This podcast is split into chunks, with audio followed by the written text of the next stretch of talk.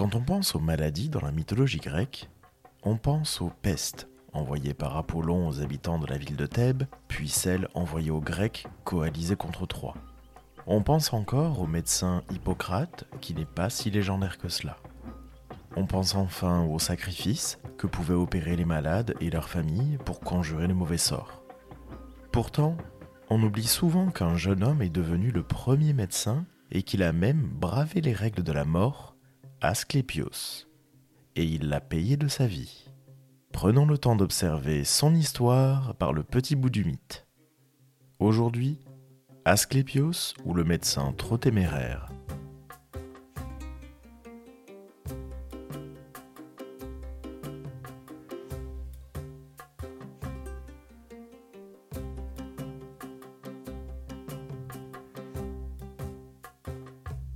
En lien avec sur Asclépios, retrouvez l'épisode d'Apoticast consacré à la médecine dans l'Antiquité. Je vous donne davantage d'informations à la fin de l'épisode et en description. Une fois n'est pas coutume, notons tout de suite que les auteurs s'accordent sur une seule ascendance pour ce personnage. Dès les temps archaïques, l'auteur de l'hymne à Asclépios le chante ainsi. C'est le guérisseur des maladies, Asclépios, fils d'Apollon, que je chante pour commencer. Dans la plaine de Dothion, la divine Coronis, fille du roi Phlégie, enfanta pour le plus grand bonheur des hommes ce Dieu qui apaise magiquement les pénibles souffrances.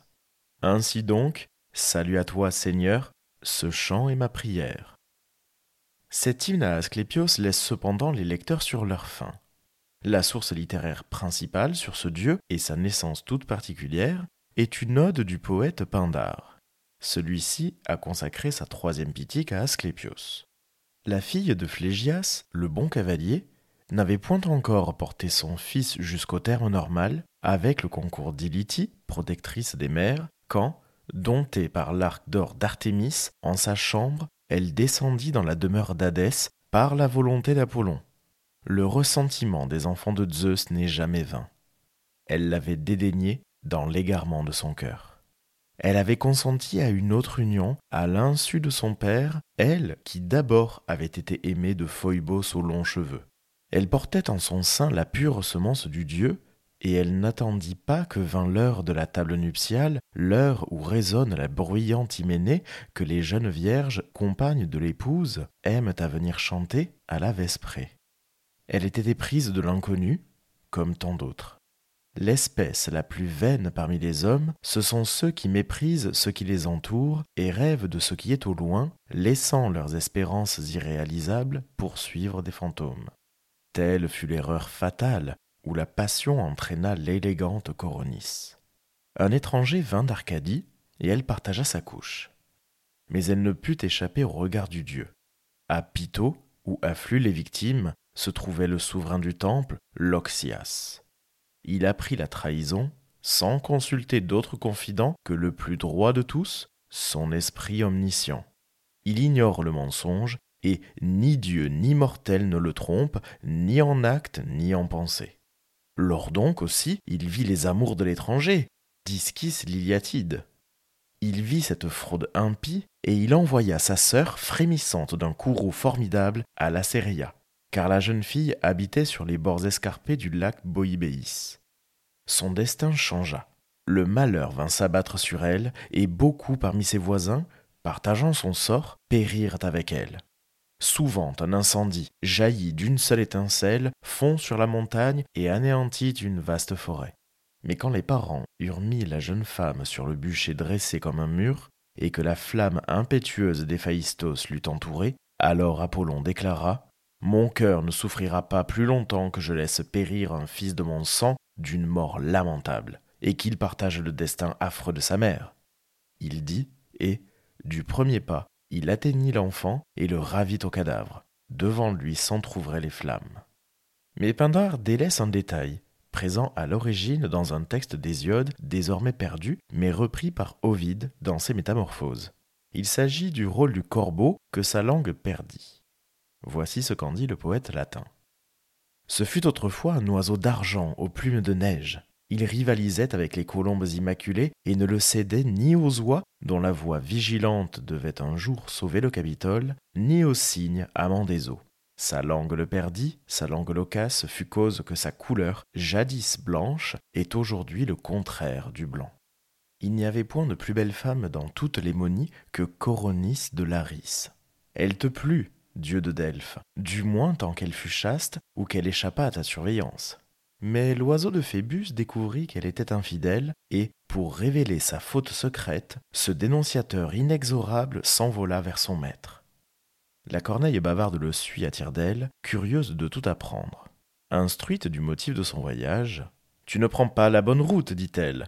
Ne méprise pas les prédictions de ma langue. Considère ce que j'ai été et ce que je suis. Et demande-toi comment j'ai mérité mon sort. Tu verras que c'est ma fidélité qui m'a perdu. Un jour, Pallas avait enfermé Érictonios, enfant né sans mère, dans une corbeille tressée avec l'osier de Lactée, et elle l'avait confié à trois vierges, filles de Cécrops au corps hybride, en leur défendant de regarder ce qu'elles tenaient secret. Caché sous le feuillage léger, j'épiais du haut d'un ormeau touffu ce qu'elles faisaient. Deux d'entre elles gardent sans frauder le dépôt confié à leurs soins. C'étaient Pandrosos et Hercé. Seul Agloros traite ses sœurs de peureuses. Elle défait les nœuds de sa main, et à l'intérieur de la corbeille, elles aperçoivent le petit enfant et un serpent étendu à ses côtés. Je rapporte tout à la déesse, et en récompense de ce service, je m'entends dire que Minerve me chasse du nombre de ses protégés, et je suis mise après l'oiseau des nuits. Mon châtiment peut apprendre aux oiseaux à ne point se compromettre par leur babile. Mais peut-être n'était-elle pas venue me chercher la première, sans que je lui eusse rien demandé de pareil. Tu peux bien interroger Pallas elle-même.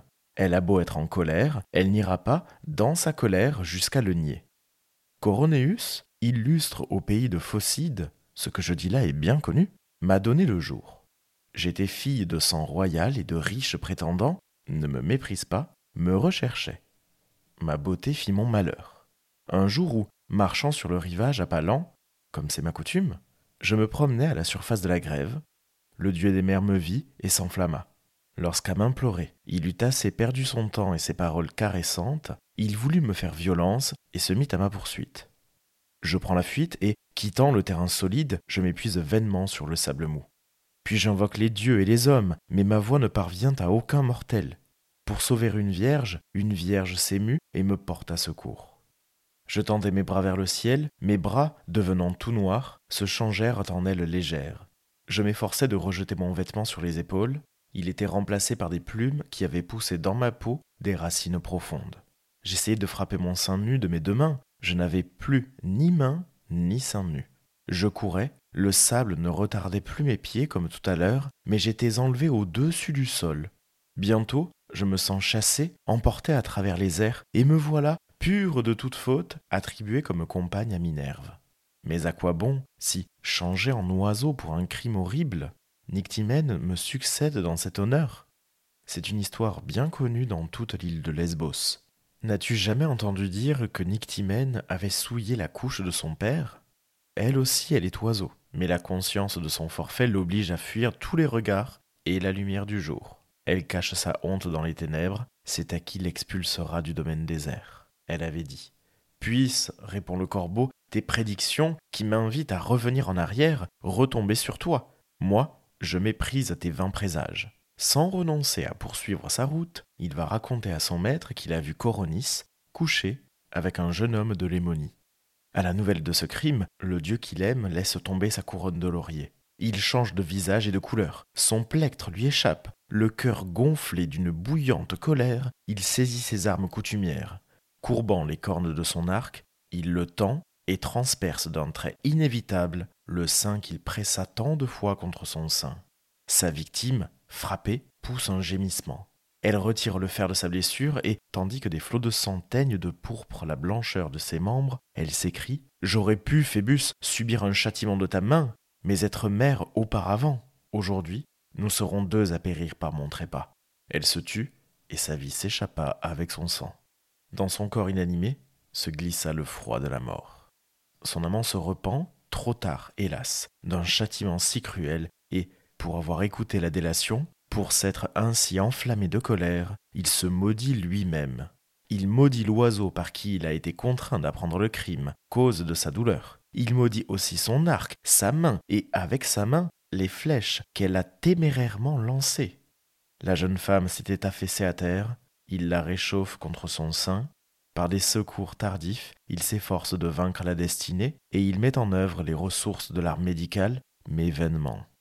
Après ces tentatives infructueuses, quand il a vu préparer le bûcher où la flamme suprême va consumer le corps, alors des gémissements, car des larmes ne peuvent baigner le visage céleste, s'échappent du fond de son cœur. Ainsi gémit la génisse quand elle voit la massue qu'un homme a balancée près de son oreille droite, fracassée d'un coup retentissant les tempes creuses du veau qu'elle allaitait. Mais lorsqu'il a répandu sur le sein de son amie des parfums qu'elle ne peut agréer, lorsqu'il l'a embrassée et lui a rendu les justes honneurs que lui vaut une mort injuste, Phébus ne souffre pas que le même feu réduise en cendres le germe issu de lui. Il arrache son fils des flammes et du sein maternel et le porte dans l'antre de Chiron au corps hybride. Quant au corbeau, qui attendait la récompense de son fidèle récit, il l'exclut du nombre des oiseaux au blanc plumage. Parmi les êtres cités chez Ovide comme chez Pindare, le centaure Chiron prend une place importante. C'est en effet ce fils de Saturne, seul centaure immortel et civilisé, qui enseigne à Asclépios l'art de la médecine dès qu'on lui confie. Pindare, toujours dans la même pitique, rappelle les enseignements de Chiron juste après la naissance d'Asclépios. Alors Apollon le porta au centaure de Magnésie et le lui confia pour qu'il lui enseignât à guérir les douloureuses maladies des hommes. Tous ceux qui venaient à lui, porteurs d'ulcères nés de leur chair, blessés en quelque endroit par les reins luisants ou la pierre de jet, le corps ravagé par l'ardeur de l'été ou le froid de l'hiver, il les délivrait chacun de son mal, tantôt en les guérissant par de doux charmes, tantôt en leur donnant des potions bienfaisantes, tantôt en appliquant à leurs membres toutes sortes de remèdes, Tantôt, enfin, il les remettait droit par des incisions. Et le mythographe Apollodore reprend certains éléments du mythe d'Hésiode. Devenu chirurgien, Asclépios poussa son art si loin que non seulement il empêchait des malades de mourir, mais il ressuscitait les morts.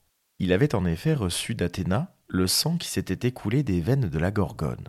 Il se servait du sang qui avait coulé des veines de gauche pour faire périr les hommes, et celui des veines de droite pour les sauver et c'est ainsi qu'il ressuscitait les morts.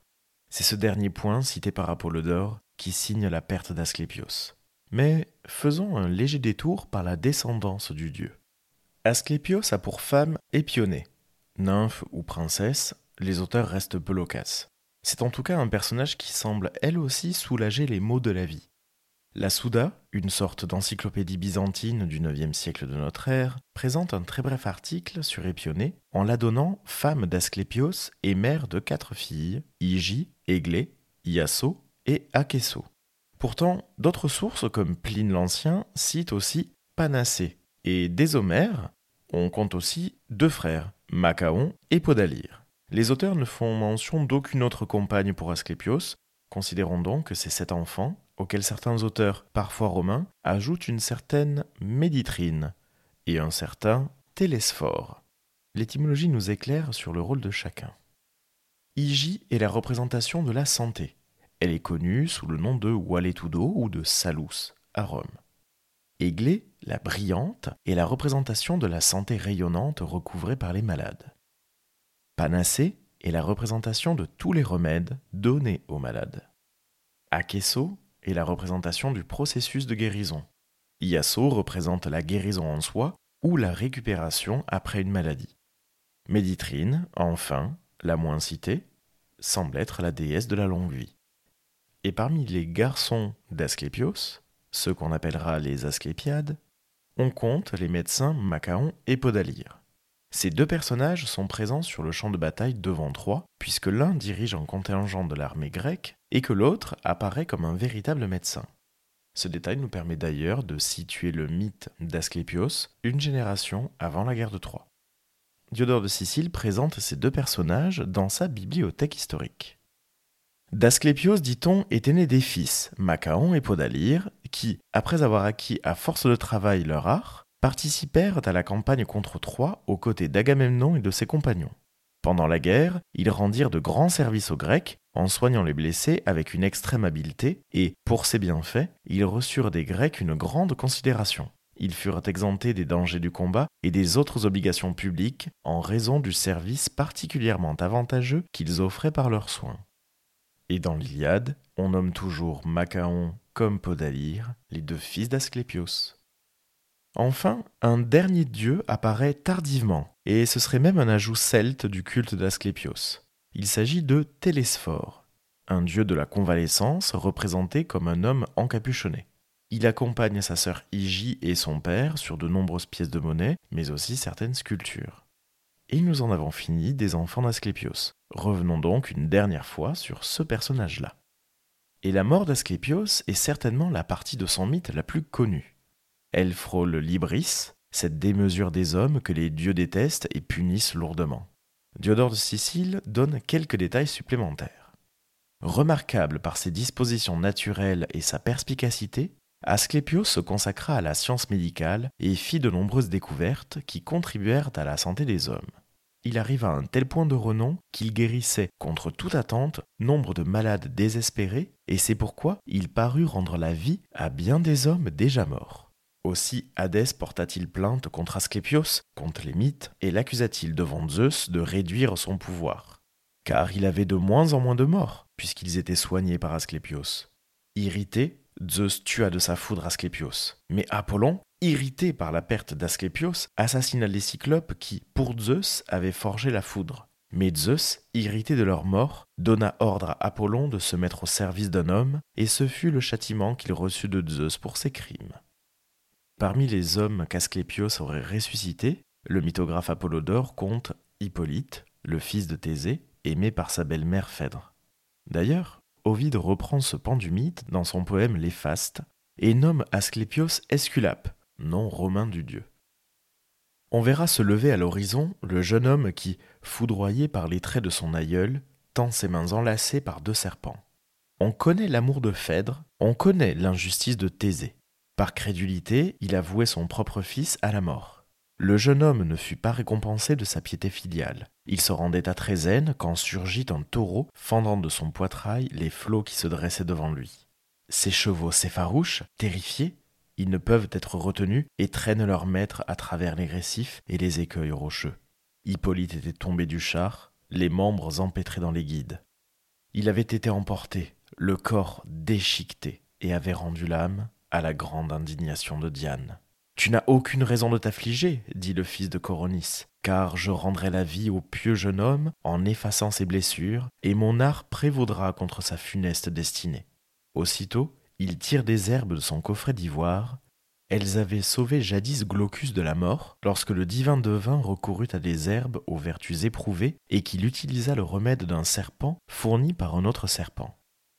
Il lui toucha trois fois la poitrine, prononça trois fois les paroles salvatrices. Hippolyte releva sa tête qui reposait à terre. Le bois sacré et Dictina le cachent dans une retraite du bosquet. Au lac d'Aricie, on l'appelle Virbius. Mais Climénus et Cloto déplorent, elle, qu'en ait maintenu le fil de sa vie, lui, qu'en ait porté atteinte à ses droits souverains. Jupiter, par crainte d'un précédent, lança sa foudre sur Esculape, qui avait apporté une aide excessive par son art. Phébus, tu te plaignais, mais étant Dieu, réconcilie-toi avec ton Père. C'est en ta faveur que Jupiter fait lui-même ce qu'il interdit qu'on fasse.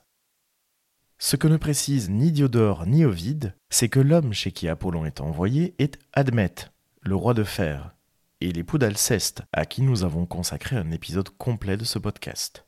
Et dès le début de la pièce Alceste de Ripide, Apollon rappelle la mort et l'histoire d'Asclépios en ces mots. Ô demeure d'Admète, où je consentis à accepter la table du mercenaire, moi, un dieu, Zeus en fut cause. Il avait abattu mon fils Asclépios d'un trait de flamme en pleine poitrine. Alors mon courroux, les artisans du feu de Zeus, les cyclopes, je les tuais. Et c'est ainsi que la condition de mercenaire chez un mortel me fut imposée en rançon par mon père. Et à plusieurs reprises dans les extraits que nous avons lus, il est fait mention de constellations. Le poète latin Hygin présente aussi dans son traité d'astronomie la constellation du Serpentaire, ou Ophiuchus, parfois nommé le porte-serpent, au-dessus du scorpion. Et voici ce qu'il en dit. Beaucoup d'astronomes ont imaginé ici Esculape, que Jupiter, par égard pour Apollon, plaça au ciel. Car Esculape, dans son existence terrestre, manifestait une telle supériorité en médecine qu'il ne lui suffisait pas de soulager les douleurs humaines, mais qu'il ressuscitait aussi les morts. En tout dernier lieu, dit-on, il guérit Hippolyte, tué par la malveillance de sa marâtre, et l'ignorance de son père, selon les récits d'Ératosthène. D'après certains, Glaucos, fils de Minos, dut à ses soins de revivre. Pour cet acte jugé coupable, Jupiter incendia sa maison frappée de la foudre. Quant à lui-même, par égard pour son talent et pour Apollon, son père, il le plaça au ciel, un serpent dans les mains. D'après certains récits, voici pourquoi on le fait tenir un serpent. Forcé de guérir Glaucos et enfermé dans un lieu secret, il tenait à la main une baguette, songeant à ce qu'il allait faire. Alors, dit-on, un serpent rampa vers sa baguette. Esculape, bouleversé, le tua en le frappant à coups redoublés dans sa fuite avec la baguette. Ensuite, raconte-t-on, un autre serpent survint au même endroit, tenant une herbe dans sa gueule, et la plaça sur la tête du premier, après quoi tous deux prirent la fuite. Esculape utilisa donc cette herbe, et Glaucos ressuscita. En conséquence, dit-on, le serpent fut placé à la fois sous la protection d'Esculape et parmi les astres. Cette habitude conduisit ses successeurs à confier aux autres la mission de faire utiliser des serpents par les médecins. Et un dernier récit met en avant la vie d'Asclépios après sa mort. L'auteur d'époque romaine Lucien de Samosate a composé un bref dialogue mettant en scène Zeus, Asclépios et Héraclès, ces deux derniers comparant leur vie et leur rang. Voici le dialogue. Zeus. Asclépios et Héraclès, cessez donc de vous quereller comme des humains. C'est inconvenant et déplacé dans le banquet des dieux. Héraclès. Désires-tu donc, Zeus, que ce pharmacien soit mieux placé que moi à table? Asclépios. Oui, par Zeus, car je vaux mieux que lui. Héraclès. En quoi, tête brûlée? Est-ce parce que Zeus t'a foudroyé quand tu faisais ce qui n'était pas permis? Maintenant, c'est par pitié que tu as de nouveau part à l'immortalité. Asclépios. As-tu donc oublié, Héraclès, que toi aussi tu es mort brûlé sur l'état pour me reprocher d'avoir été victime du feu? Héraclès. Nos vies n'ont pas été identiques ni semblables. Je suis fils de Zeus et j'ai entrepris de nombreux travaux en purifiant le monde, en luttant contre des monstres et en châtiant les hommes insolents. Toi, tu es un coupeur de racines, un charlatan. Peut-être rends-tu service aux malheureux humains en leur prescrivant des remèdes, mais tu n'as montré aucune qualité virile. Asclepios. Tu ne dis pas que j'ai soigné tes blessures l'autre jour, quand tu es monté ici à demi consumé, le corps détruit par deux causes, la tunique et le feu par-dessus le marché. Moi, au moins, je n'ai pas été esclave comme toi. Je n'ai pas filé la laine en Lydie, vêtu d'une robe de pourpre. Je n'ai pas été frappé par Omphale, avec une sandale d'or. Je n'ai pas non plus tué mes enfants et ma femme dans un accès de mélancolie. Héraclès. Si tu ne cesses pas de m'insulter, tu sauras tout de suite que ton immortalité ne te servira pas à grand-chose quand je te soulèverai et te jetterai du haut du ciel, la tête la première, au point que Péan lui-même ne pourra guérir ton crâne fracassé. Zeus. Taisez-vous, je l'ordonne. Et n'oubliez pas notre festin, sinon je vous chasserai tous les deux du banquet. D'ailleurs, Héraclès, il est juste qu'Asclépios soit mieux placé que toi, car il est mort avant toi. Et c'est ainsi que s'achève notre parcours dans l'histoire d'Asclépios, premier médecin et incarnation même de la médecine. Il reste un personnage important, tant dans la mythologie que dans le symbole, puisque le bâton d'Asclépios reste le symbole de la médecine, et que la coupe de sa fille Hygie est le symbole des pharmaciens, tous deux avec des serpents qui s'entrelacent. Merci d'avoir écouté cet épisode du podcast par le petit bout du mythe. N'hésitez pas à vous abonner à ce podcast sur votre plateforme de streaming préférée et à laisser 5 étoiles sur Apple Podcast et Spotify. Partagez cet épisode sur les réseaux sociaux pour que nous soyons toujours plus nombreux à faire vivre ces petites histoires de la mythologie. Venez suivre le prof de latin grec et par le petit bout du mythe sur Instagram et sur les autres réseaux sociaux. Vous pouvez prolonger l'aventure en lisant certains ouvrages qui ont été cités je vous mets la bibliographie en description et dans l'article du jour sur le site du podcast, le tout accompagné d'un dossier documentaire. Et retrouvez aussi l'épisode d'Apoticast, le podcast de Bastien Delattre, notamment l'épisode avec Charline Beu sur la médecine dans l'Antiquité romaine. Ce podcast est disponible sur toutes les applications d'écoute. J'y fais une petite pastille mythologique d'ailleurs. A bientôt pour un nouveau coup d'œil par le petit bout du mythe.